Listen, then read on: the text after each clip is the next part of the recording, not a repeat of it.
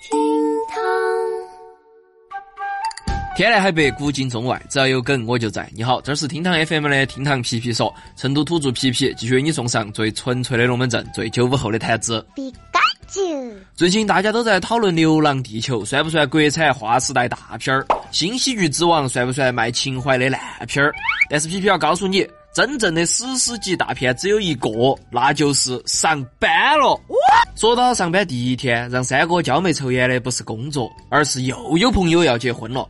明明不是很熟，但是已经被请帖起脸，只能又心不甘情不愿的随上份子钱。那么这个随到让你吃土的份子钱，到底是哪个发明的呢？然后傻话谈资会继续。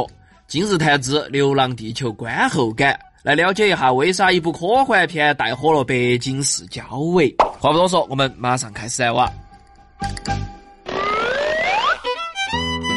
整个春节啊，除了晒旅游的照片，整个朋友圈讨论得最多的，自然就是春节档的那几部电影。到底哪个是大片，哪个是烂片，皮皮没得办法断定。但是有那么一部大片儿，它在昨天拉开序幕，在今天首映，它的演职人员遍布全国，有几亿之众。这个就是无数人含泪亲情出演的《上班了》。从昨天下午开始啊，离收假上班还有不到二十四小时，微博朋友圈就开始遍地哀嚎。试问马上要上班是啥子感觉？那就像和没放假的时候一样啊，没得区别。要说为啥明明假期有七天，但是感觉跟没放一样？答案很简单，因为你的假期没得上午。要问为啥休息了七天，你还是觉得腰酸背痛、浑身无力，一副疲劳过度的样子？呵呵，因为想都不用想，你必是天天干到一两点，动用了是把平时不敢熬的夜都熬回来的决心，加天天走亲访友、陪吃陪喝陪尬聊，堪比高级公关的任务，持续七天，还不累了才怪。也正是在上气满满的开工第一天，某些上辈子拯救了宇宙的社畜伙同学生党开始来拉仇恨，那些十八号才上班的，那些节后就请假的，还有那些有寒暑假的，真的可以闭嘴了，好吧？除了拉仇恨的，也有像皮皮这种春节七天五天在线用爱发电的终极好员工。看到你们上班第一天这副阴湿倒样的样子啊，我内心毫无波澜。就是领导，你听到没得？我内心毫无波澜，真的。还记得假期七天文殊院太古里黄龙溪的模样不？是的，他们这七天全部化身早高峰的一号线，特别是太古里那条窄马路，路灯一亮，你完全可以站在原地，全靠后面的人流就可以把你推倒过街了。但也就是从昨天开始，出去耍了一转的川野大军开始从四面八方回撤，哦，不是从四面八方的堵到了路上。其中从东南北海和西南云南杀回来的川野大军最胜，正可谓是川野占领云南一时爽，回家堵车火葬场。假期在云南川牌有好多，回来的时候雅西和陈志路就有好堵。眼见路牌离成都还有一百公里，但也要实打实的堵上三个小时。拿出地图一看，不管是大路还是小路，只要是回成都的路，都是堵得紫红紫红的。算了嘛，我从自贡开车回南门儿，两百公里不到，平时两个小时不得了啊。昨天晚上我七点过走的，然后就很荣幸的看到啊，凌晨三点过的天府二街。只是皮皮在想一个问题：为啥昨天看到了那么车，拼了老命都要堵回来上班，但是今天一早道路上还是照常清风雅静呢？上面那个改改，人生首次完成了二十五分钟从天府二街开到了双林路的壮举。这些回成都的社畜到底到哪儿去了呢？咋那么笨哦？这个只说明一点噻，他们还堵在高速上的噻。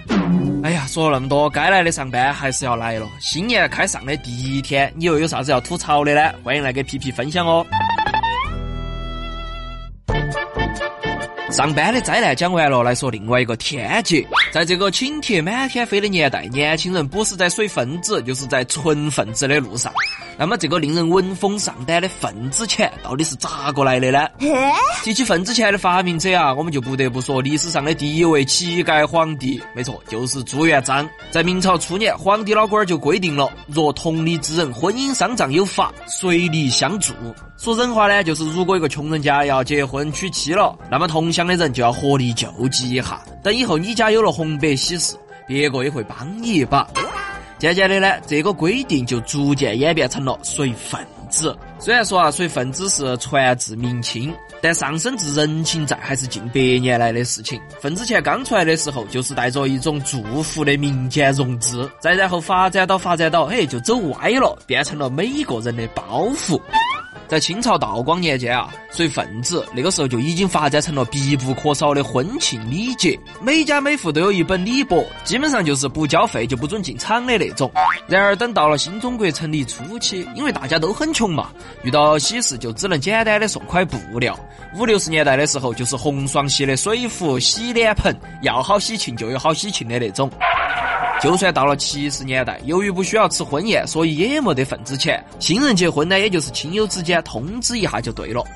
但是等改革开放过后，大家都有钱了，我家除外，婚礼直接送钱的行为很快就被全社会接受。从八十年代的十几二十块飙升到现在的几百几千块。而在如今，份子钱除了叫法不同。下至几百，上至几千的重量，在全国各地也有不同的区别。北方叫份子，南方叫红包，分量呢基本是在两百到五百之间。但是在叫利是的广东地区，居然只要一百块钱，而且大部分广东人直接把红包折个角或者摸一下就还给了宾客，属实是想跟广东人做朋友了。当然嘛，在我们成都，份子钱呢一般是看请的酒店档次和关系好坏。一般朋友四百六百，好兄弟好姐妹这是上不封顶。反正呢，皮皮是要提醒你，所以份子这种东西嘛，哎呀，量力而为，切记不要因为崩面子，让自己吃一个月的老干妈配馒头哦。好了，赛话摊子回来了。最近《流浪地球》影评到处都是，今天我们就来这儿讨论一下。要说影片后头最经典的，必然是，请问你看《流浪地球》过后，印象最深的是啥子？特效吗？剧情吗？错，我现在只记得北京市交委的宣传语。嘿至于为啥有这个梗，皮皮呢，在这儿就先不给你剧透。但是相较国内和西方的一致好评，南韩网友可以说是柠檬精本精了。中国人都能拯救世界，思密达？